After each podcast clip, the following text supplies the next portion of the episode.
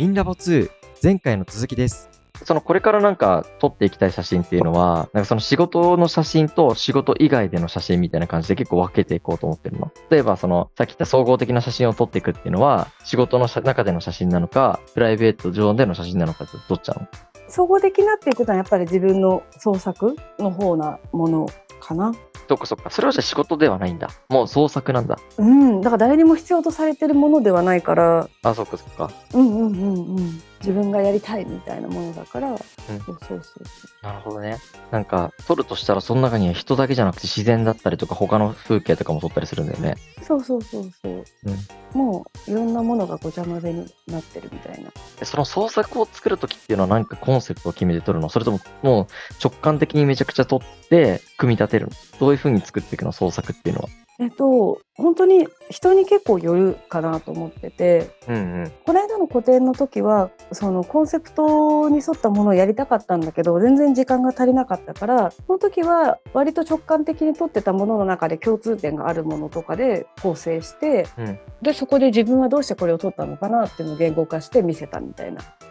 ものなんだけどやっぱりじゃあ人によって自分の家族だったら自分の家族っていうテーマで撮ったりとか、うん。うん。結構コンセプトがある人の方が多いかもしれないね。そのアート的な文脈でいくとうん。コンセプトがあっての方がじゃないと作れないっていう人の方が多い気はするでもなんだろう日常的に撮ってる写真もでも含めて全部アートって言ったらアートだし写真って言ったらなんかすごい写真って存在感が難しくて写真を使った現代アートっていう分野もあるしうん。本当にいつもただ撮ってる家族とかパートナーとかその辺の身の回りのものとかみんな携帯とかで撮ってるような写真のものまで全てなんか含まれちゃってるからうん。すごいその辺の区別っていうのが難しくてうん。うん。そんなに区別する必要もないんだけど、うんうんうんただ私が発表して今後作りたいなっていうのは基本的にはコンセプトがあるものが多いと思うけどそういうこの間やったみたいにその例えばじゃあ旅に行っていろんな場所に行って撮ってきてそれをまとめて出すみたいなのもやると思う。なるほどね。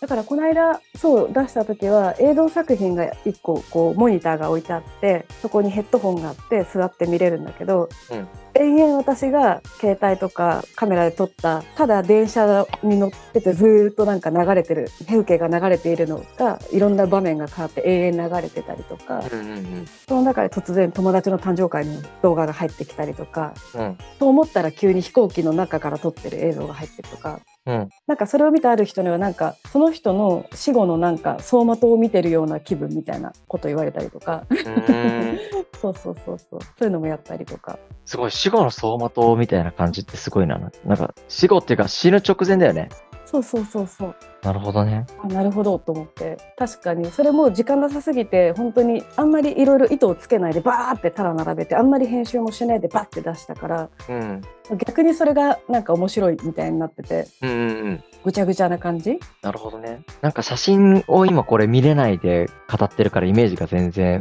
完璧に湧いてるわけじゃないんだけど、そうだよねうん。あっこさんのインスタに行けば見れる。インスタも一部写真うん写真が載ってますじゃあ皆さんはそこに見ていただいて、概要欄に貼っていいのかな？はいはい。概要欄に貼らせていただきます。はいでもなんかいいね。なんかいろいろとこう、とりあえずやってみるっていう結構タイプなのかなと思ったけど、あっこさんは。うんうんうんうんとりあえずやっていく中で自分の好きなこととか嫌いなことに結構気づいていって、PDCA じゃないけど回していくみたいな、いろいろ工夫してみるっていうのが結構生き方なのかな。そうだねやっぱり結構考えすぎちゃう時もあるんだけどそうなるともう動けなくなっちゃうからうん。なるべく行動してる方がいいかなっていうのはまずやってみるみたいな。まずやってるみたいな感じなんだね。うん、今まで逆に考えながらやったことってあるの？めちゃくちゃ綿密に計画立てて動いてうまくいったってケースあるうーんある程度プラン立ててても最後ぐちゃぐちゃになってる気がするけどの そうなんだ。やっぱじゃあ直感的にやる方なんだね。そうだねでも意外と旅行とか行く時は結構調べていきますああ、そうなんだ、うんそこは直感的じゃないんだね。ある程度目星を何箇所かだけつけといてうん。でも私行きたいところがなんかすごい全然観光地と関係ない変なとこだったりするからうん。なんかバス時間とか調べておかないとたどり着けないみたいな1日に数本しかないみたいなとこだったりするから一応そこだけは調べておいてあとは適当にやるみたいなああ、なるほどね。そうそうそうなんか仕事もそんな感じでやったりするの？例えばなんか仕事上でもある程度ポイント定めといて、あとはもうノリと勢いで感覚でやるみたいなところもあったりするの？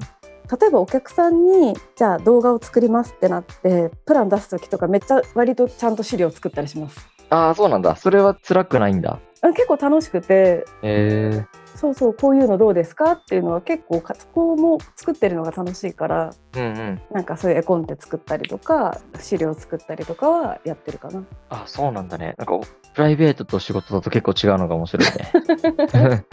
ちなみになんか、その今までで一番自分が思い通りに計画的に考えて作り込んでうまくいったなっていう仕事ってどんな仕事だったりするの？仕事かうん。写真もそうだけど、うんえー映像の方が結構綿密にやらないと最後まで大変もう後からやり直しが効かなかったりするからうん。映像作品とかに関しては結構綿密にやってうん。大変だけど楽しいみたいなのをいつも楽しんでる感じが一番っていうのもなんか難しいかないつも結構割と消耗しきってる感じが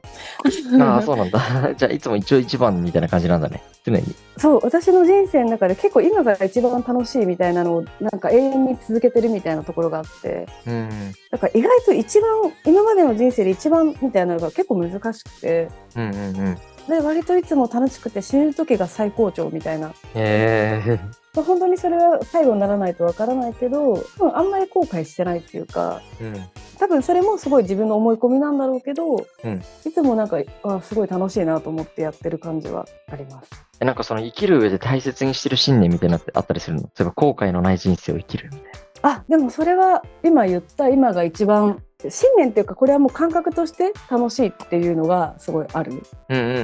かな。うんうん、しその自分の思い込みとかを超えてうん。新しい発見をしたいっていう欲求が超強くてうん。だから物を作ってるしうん。いつもそのあこうかもしれないって思った時にすぐそれ本当にそうかみたいなのを思う癖はかなりついてるっていうかなるべく思い込みから逃れたいと思って生きてるというかうん。その代わりいい思い込みは使ううん。うまく使って自分のエネルギーにする時もあるしうん。わあ私はもうこれしかやできないよしやるぞわあみたいな感じでいく時もあるけどうん。あんまりそれが強すぎると他のものが見えなくなったりするからそうなんかいつも思い込みと戦うみたいなそのバイアスを常に更新していくみたいなはいはい。信念というかすごい意識してることかなとあ、。そうなんだ。うんうんうん、それこそメタ認知を常に高めていきたいって感覚なのかな。ああああ結構そううんそうそうだねかなり強いと思うその欲求は。そのバイアスを変えていくためにはなんか工夫していることってどんなことなの？やっぱりその特に感情がわってわこれすごいなんだってなった時になるべくこうこの辺に自分を置いといてそれ本当にそうとかなんかいろんな視点から見るようにしてるとか感情はすごい大事なんだけどそこに振り回されないようにするとか、うんうん。うんうん、なんでそれが今起きてるんだろうっていうのを考えるとか、うんうんうんやっぱりいつもその反対側とか見えにくい場所からの視点自分が見えにくい場所の視点を忘れないようにするっていうのはすごい意識してると思います全然できてないと思うけど。難しいよね。その自分が見てない視点を見つけるっていうことって。うん。例えばさ、なんか俺もバイアスを変えるの好きなんだけど、うん。なんか変えるとしたらいろんな人の意見を聞いたりとか、いろんな体験をすることで、強制的に視点を変えるみたいなことを結構やったりするんだよね。うんうんうん。経験フェチっていう風になってたりすると思うんだけど、うんうんうんそうすることでなんか全然違う視野が見えたりとか、あといろんな人の視野をなんか偏見なく見るっていうことを心がけるようにはしてるんだけど、なんかそういったようになんか心がけてる行動みたいなのってなかったりするの？まさに今タカチンが言ったようなうん。だからなるべくいろんなものに触れるとか知るとかうんっていうのはすごい大事にしてるな何かもちろん読んだりとかそれこそ見に行くとかうん。美術館とかも行くしあとやっぱりいろんな人になるべく会うとかうん。だからあのいろんなことを自分にはない経験をしてる人の話を聞くとかできるなら自分も経験するとかうん。もちろん自分の体1個しかないからその中で何を選ぶかその選択するっていうことも何を選択するかっていうのもだからすごい考えて大事にしてるっていうのはあって何でもかんでもやっちゃうとすごいあーって疲れちゃうからまあそうだよね。だからなるべく知ることと体験することを大事にしてる。ちなみに自分の価値観がガラリと、自分の視点がガラリと変わった経験ってなんかあったりする？えー、もうなんか日々日々あるな日々ある。意味ある。うん。私初めて去年ドイツにあのヨーロッパに行ったんですよ。うん。それまで海外行ったことそんななくってなんかうん。あの近場とかしかなくって結構遠く離れたところに初めて行ってやっぱり全然違う場所に行ってで戻ってきて、うん外に出たからいろいろ見えるものってあるんだなってなんかみんなそういうこと言うけど本当だったとかうん。違う場所に行くってことをすごい大事だなっていうのはあったかな。ああ、なるほどね。うん、確かにヨーロッパ行ったら世界観変わるよね。うんうんうん絶対。それこそ本当に本とか読んでても同じようなことは起きるっていうか、うん。でもなんか本とかもそうだけど、僕は結構哲学の本がすごい好きなんだけど、うんうんうんうん、その哲学の本とかって読むと、やっぱりそのいろんな人たちが哲学というものを通して、いろんなメガネで教えてくれるなって思っていて、うんうんうんうんなんか一人一人哲学者の人たちの考えをベースに物事を見てみると、うんうんうん全然違う世界が見えてきたりするじゃん。うんうん。うん、人間は生きることはね奴隷みたいなものだみたいな哲学者もいればさ 生きることはすごい幸せであるみたいな哲学も持ってたりするしうんうんそれだけで全然考え方が違うから、思い出したことがあってうん、一番思えてる中でものすごい変わったのは実はそういういろんなそう私もなんかここ数年ずっと自分はどうしたいんだろうみたいな人生に対してとか自分と向き合うっていう時間がコロナとかですごく多くなって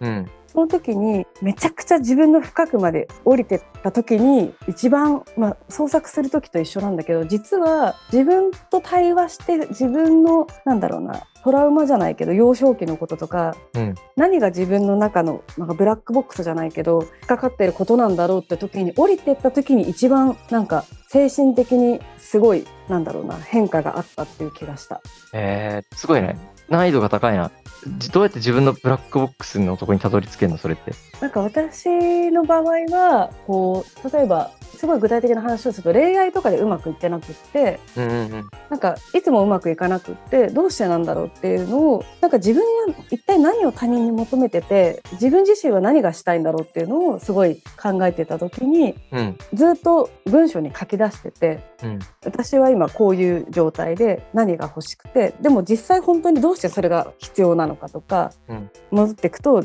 自分がすごい小さい時に本当はお母さんにこれをして欲しかったとかなんかそういうところまでたどり着いてってうん。あすごい私本当は寂しかったんだとか。うんうん。でも実はそれって他人に求めるっていうより今自分がそれを気づいてあげられたらその時の自分に会いに行ってうん。全然今すごく楽しいしもう大丈夫だよって言ってあげることが初めてできたのその3年ぐらい前にそれを。なんか自分部屋でこう書いて。